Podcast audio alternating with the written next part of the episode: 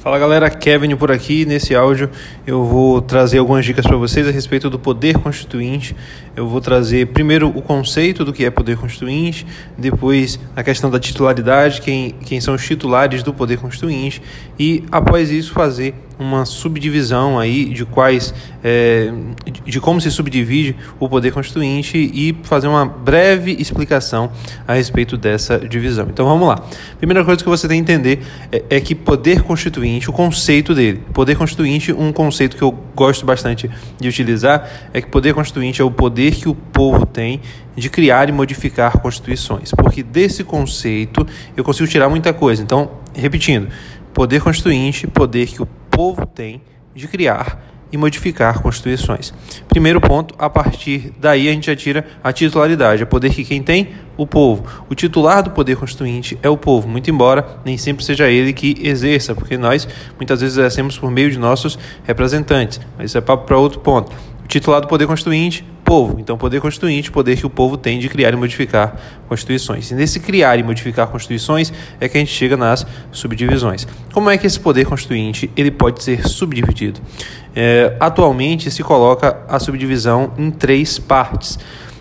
Uma dessas partes é muito mais recente e, e acaba não aparecendo tanto em prova, que é a subdivisão, a classificação do poder constituinte como supranacional. Essa classificação do poder constituinte como supranacional é, dá a entender, os estudiosos que, que tratam já, já sobre, sobre isso, eles falam de uma constituição mundial, uma constituição que abarque todos os países. Mas, enfim, é uma coisa nova. O que tradicionalmente se subdivide, o poder constituinte, é em originário e derivado. Poder poder constituinte originário o poder de criar a Constituição Federal. No caso, nós, nós é, chamamos de Constituição Federal, a Constituição da República Federativa do Brasil de 1988, criar é, é, tanto essa Constituição como as outras federais ditas federais, é exercício do poder constituinte originário. Então, o poder constituinte originário criar a Constituição Federal. Tudo que não for criar a Constituição Federal e que se referir a poder constituinte vai ser poder constituinte derivado. O poder constituinte originário, criar a Constituição Federal, ele ainda é subclassificado em dois grupos: o poder constituinte originário fundacional e o poder constituinte originário pós-fundacional. Bem simples, poder constituinte originário, criar a Constituição Federal, fundacional, primeira Constituição criada, no nosso caso aqui, no nosso país, 1824. Primeira Constituição, 1824 se exerceu o poder constituinte originário fundacional.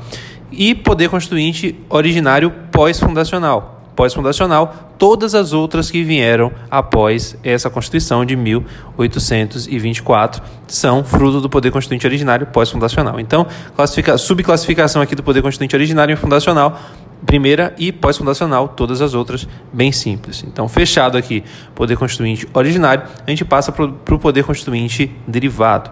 O poder constituinte derivado, que lembrem, criar a Constituição Federal originário. Tudo que não for criar a Constituição Federal entra no grupo do derivado. O derivado ele ainda se subdivide. Se subdivide em reformador, decorrente, revisor e difuso. Mais uma vez, o, o, originário, criar a Constituição Federal. Derivado, tudo que não for criar a Constituição Federal. E o derivado ele se subdivide em reformador, derivado reformador ou derivado de reforma, derivado decorrente, derivado revisor e derivado difuso.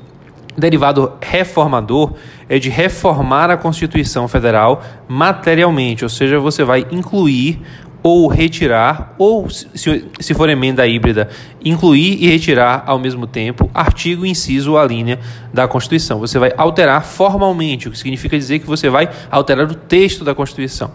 Já no, já no exercício do poder constituinte derivado decorrente, você vai criar ou modificar constituições estaduais. E aí existe uma divergência quanto, quanto ao DF, se entra, se não entra, mas aqui, para a nossa explanação, que é bem geral, o decorrente vai ser criar e modificar a, as constituições estaduais. Quando se cria constituições estaduais, não é poder constituinte originário, é poder constituinte derivado, decorrente, institucionalizador. Poder constituinte, derivado, decorrente, institucionalizador. Por quê? Institucionaliza cria uma nova Constituição Estadual. E quando se reforma as Constituições Estaduais, você tem aí o exercício do poder constituinte derivado decorrente de reforma estadual. Abaixo desses e dentro dessa subdivisão, você tem o poder constituinte derivado revisor ou derivado de revisão. Que poder constituinte é esse, Kevin?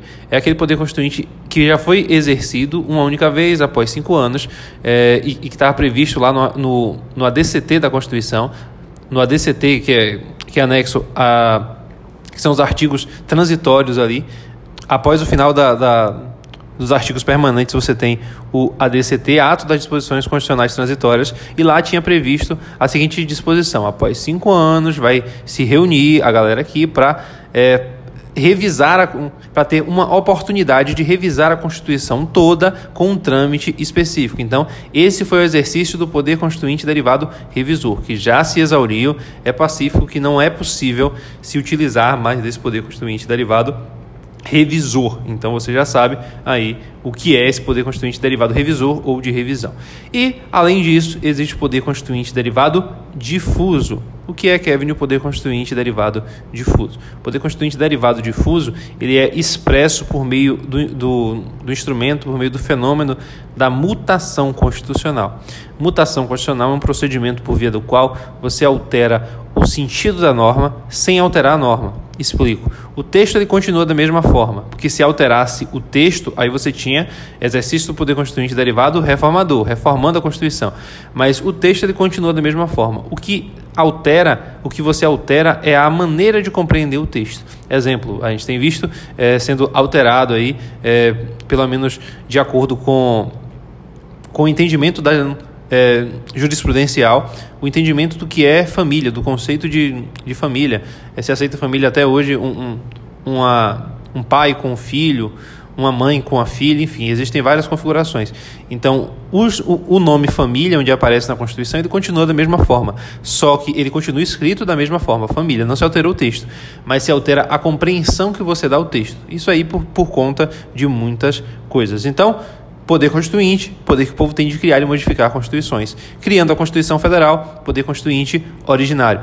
É, tudo que não for criar a Constituição Federal vai entrar aí no derivado. Derivado reformador, reformando a Constituição Federal for, formalmente, poder constituinte decorrente criando e modificando constituições estaduais, criando poder constituinte decorrente, é poder constituinte derivado decorrente institucionalizador, reformando poder constituinte derivado decorrente de reforma estadual, revisando a Constituição uma única vez após cinco anos, já se exauriu, já foi feito, é poder constituinte derivado revisor e poder constituinte derivado difuso, que é aquele que vai ser expresso por meio de mutação constitucional. Tranquilo? Espero não ter falado muito rápido aí, tentei falar o mais pausadamente possível, mas aí qualquer coisa você volta o áudio ou ouve novamente, que é importante que você tenha conhecimento e que você é, domine isso daqui, porque isso aqui é a base para você entender poder constituinte e acertar aí questões na sua prova. Forte abraço e até o próximo áudio.